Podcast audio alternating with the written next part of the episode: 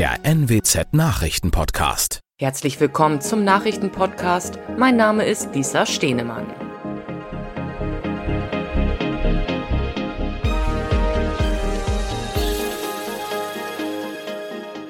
Und das sind unsere regionalen Nachrichten.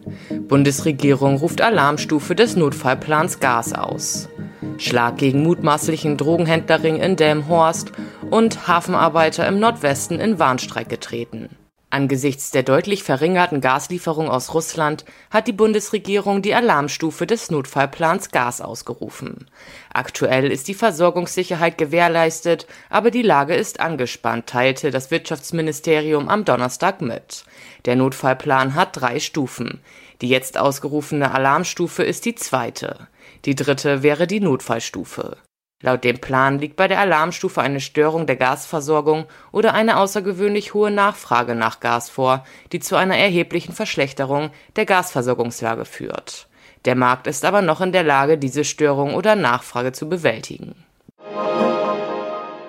Der Staatsanwaltschaft Aurich und der Polizeiinspektion Delmenhorst-Oldenburg-Land-Wesermarsch ist ein Schlag gegen einen mutmaßlichen Drogenhändlerring gelungen. Sechs Personen wurden in der Nacht von Sonntag auf Montag vorläufig festgenommen. Der Hauptbeschuldigte ist ein 31 Jahre alter Mann. Er wurde gegen 20 Uhr durch Zugriffskräfte der Polizei in Delmhorst festgenommen. Bei der Durchsuchung seiner Wohnung in Bremen stellten die Beamten eine Vielzahl von Beweismitteln sicher, darunter Bargeld, Betäubungsmittel und Waffen. Mit Beginn der Frühschicht sind am Donnerstag zahlreiche Hafenarbeiter an Deutschlands größten Seehäfen in einen Warnstreik getreten. Betroffen sind nach Angaben der Gewerkschaft Verdi die Standorte Hamburg, Emden, Bremerhaven, Bremen, Brake und Wilhelmshaven. Mit der 24-stündigen Arbeitsniederlegung wollen die Hafenarbeiter im Tarifstreik um ihre Entlohnung den Druck auf die Arbeitgeber erhöhen.